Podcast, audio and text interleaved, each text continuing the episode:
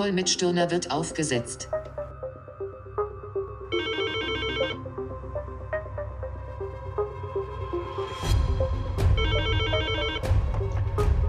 PH Stirner, guten Morgen.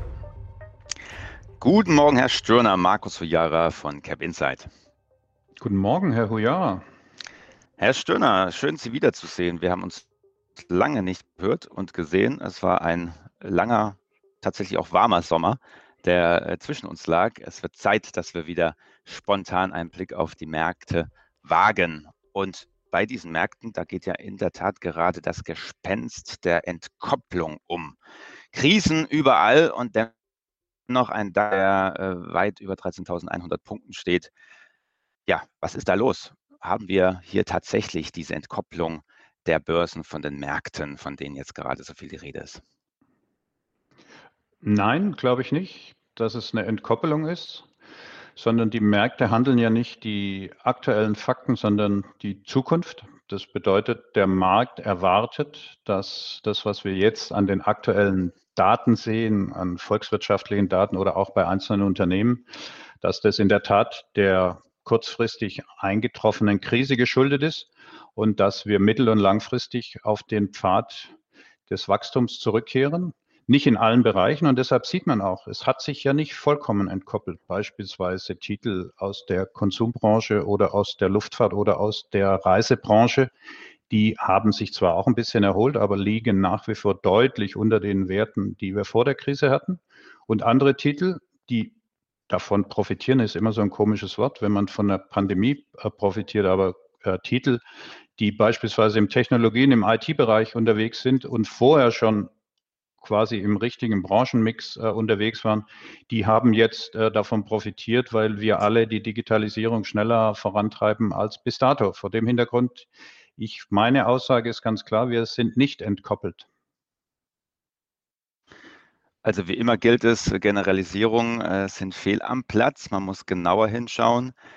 Ähm, gibt es dennoch einige Überraschungen, wo Sie sagen, Mensch, ähm, das ist äh, sozusagen, da haben sich Teilmärkte besser entwickelt, als man jetzt generell in Krisenzeiten annehmen würde? Ja, also eines muss man definitiv sagen, dass der Markt sich in diese Richtung bewegt hat seit Mitte März. Wir haben uns ja das eine oder andere Mal dazu gesprochen. Äh, mhm. Das war sicher eine Überraschung, die aber, wir haben ja gerade die Berichtssaison hinter uns. Als wir uns letzte Mal gesprochen hatten, hat die gerade begonnen. Und wenn wir uns jetzt mal wieder in den Zahlenfriedhof begeben, was wir ja tun sollten als Asset Manager, äh, dann können wir ganz eindeutig sehen, dass die Zahlen tatsächlich das bestätigt haben, was die Märkte auch gezeigt haben. Das heißt, die Branchen, die sich nicht so gut erholt haben, haben auch nicht so gute Zahlen gebracht. Und die Branchen und die Einzeltitel vor allem, die sich äh, gut bewegt haben, und wir haben ja neue All-Time-Highs. Der DAX ist zwar bei 3,160, äh, 13.160 heute, der hat noch ein paar, ein paar Meter zu gehen, auch nicht mehr so viel, aber der Nasdaq mhm. macht ja jetzt seit 14 Tagen oder drei Wochen äh, fast jeden Tag ein neues All-Time-High. Gestern Abend gerade auch wieder. Wir haben äh, in, der, in der, mitten in der Pandemie sind wir ja noch, mit Apple ein 2 Billionen US-Dollar äh, Wert. Allerdings zahlengestützt. Also die Zahlen waren sensationell gut.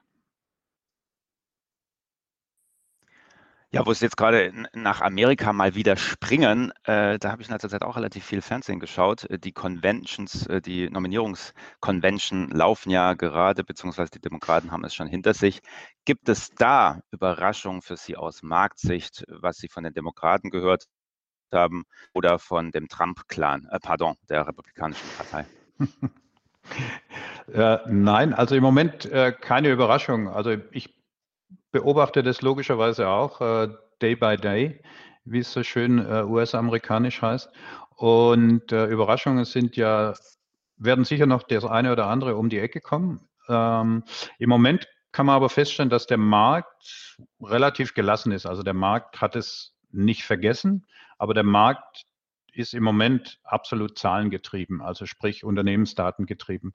Was wir sicher sehen werden, je näher wir drankommen, ist, dass wenn die die Umfragen kommen und sich da nochmal Verschiebungen ergeben sollten, dass dann bestimmt eine Reaktion sicher zumindest auf Tages- oder Wochenbasis mal erfolgen wird. Aber per heute weder Biden ist eine Überraschung, noch Trump, mhm. noch Trumps äh, Gebaren ist eine Überraschung. Und äh, was sicher eine Überraschung war, zumindest für mich, äh, eine positive ist äh, Vizepräsidentin als Kandidatin, finde ich gut.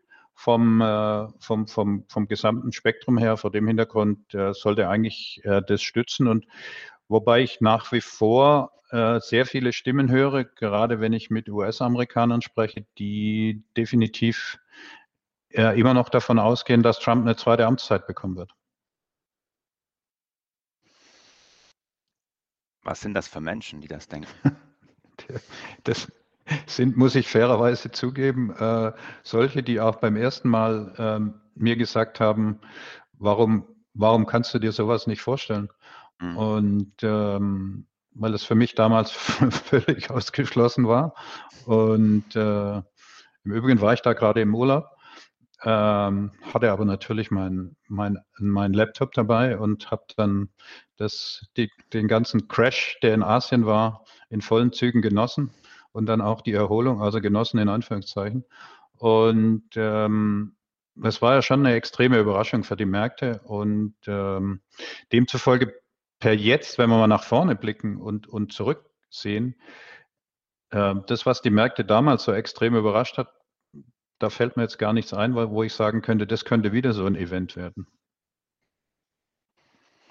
Wir werden es erleben. Ich muss ja ganz offen zugeben, Sie haben mein Konzept für heute ein bisschen durcheinander gebracht, weil ich wollte viel mehr über diese Entkopplung sprechen. Jetzt sagen Sie, es gibt gar keine Entkopplung. Äh, dennoch die Frage, ist Entkopplung, wenn es sie denn gegeben hätte, äh, ähm, bedeutet mit Blasenbildung? Also sehen wir vielleicht dann doch irgendwo auch eine Blase. Wir sehen ja sehr viele es gibt dieses, dieses äh, altmodische Wort, das ich eigentlich nicht in den Mund nehmen würde, der Hausfrauenrallye. Äh, wir haben sehr viele Neuanleger gesehen, äh, sehr viel Euphorie teilweise auch an den mhm. Märkten, auch mit einzelnen Werten äh, auf den äh, neuen ja, Trading-Plattformen. Äh, sehen Sie da so etwas wie eine Blase sich entwickeln?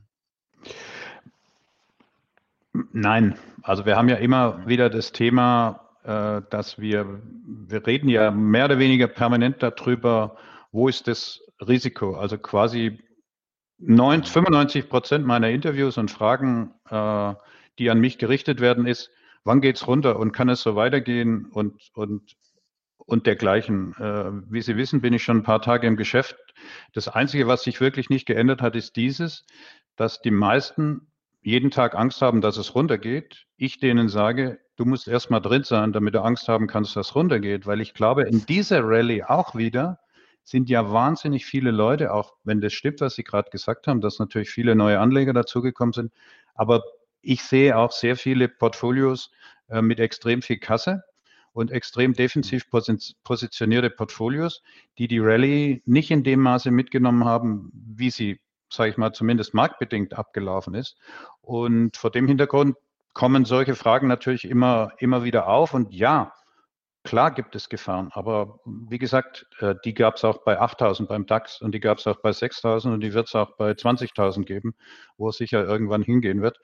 Das Thema ist ja, dass die Aktienmärkte einfach das abbilden, was die Unternehmen hergeben. Mal haben wir eine Bewertung, die ist ein bisschen höher als die von letzter Woche oder von vor drei Jahren.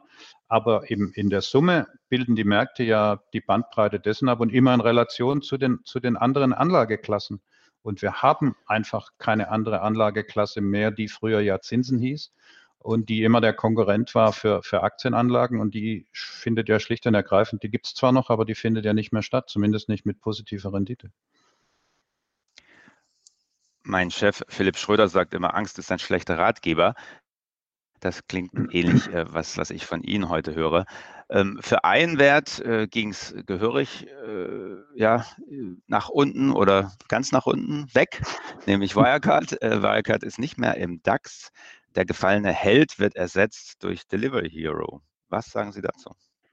Ja, leider ein bisschen spät. Jetzt mal, wenn ich als äh, mit Blick auf die deutsche Börse das äh, betrachte. Aber das sind die Regularien wohl, äh, die man sich selber auferlegt hat. Und deshalb war man da nicht gefeit vor. Ich hätte mir gewünscht, dass es schneller und zügiger geht und man nicht sozusagen im DAX das Elend bis äh, auf ein Euro äh, erleben muss. Aber nun, so sind die Regularien. Ähm, was ich dazu sage, ist, äh, ich finde es gut, dass Delivery Hero äh, aufgestiegen ist, weil wir in einem Marktsegment oder der DAX sich jetzt in einem Marktsegment bewegt, das ihm sicherlich in der Breite fehlt. Und vor dem Hintergrund würde ich mir wünschen, dass der DAX äh, Initiator und Betreiber ähm, weiterhin die Innovation nach vorne schiebt und äh, den einen oder anderen Titel äh, in den nächsten zwölf Monaten vielleicht da noch aufnimmt. Es drängen sich ja noch mal ein paar auf aus dem Bereich und vor dem Hintergrund äh, könnte ich mir vorstellen, dass da noch mal zwei, drei Titel äh, zum Austausch dastehen. Mehr Spannung, mehr Diversität im DAX, das ist doch ein schöner Ausblick. Sie haben auch einen schönen Ausblick. Es geht bald in Urlaub, wie ich vernommen habe. Dafür wünsche ich Ihnen viel Spaß und vielleicht, ich bin noch am Überreden äh, von Ihnen, vielleicht machen wir mal einen spontan einen Stirner Special aus dem Urlaub. Schauen wir mal, ob wir das hinkriegen. Herr Stirner, ich wünsche Ihnen einen schönen Urlaub. Vielen Dank äh, für heute. Alles Gute. Danke Ihnen. Tschüss. Ciao.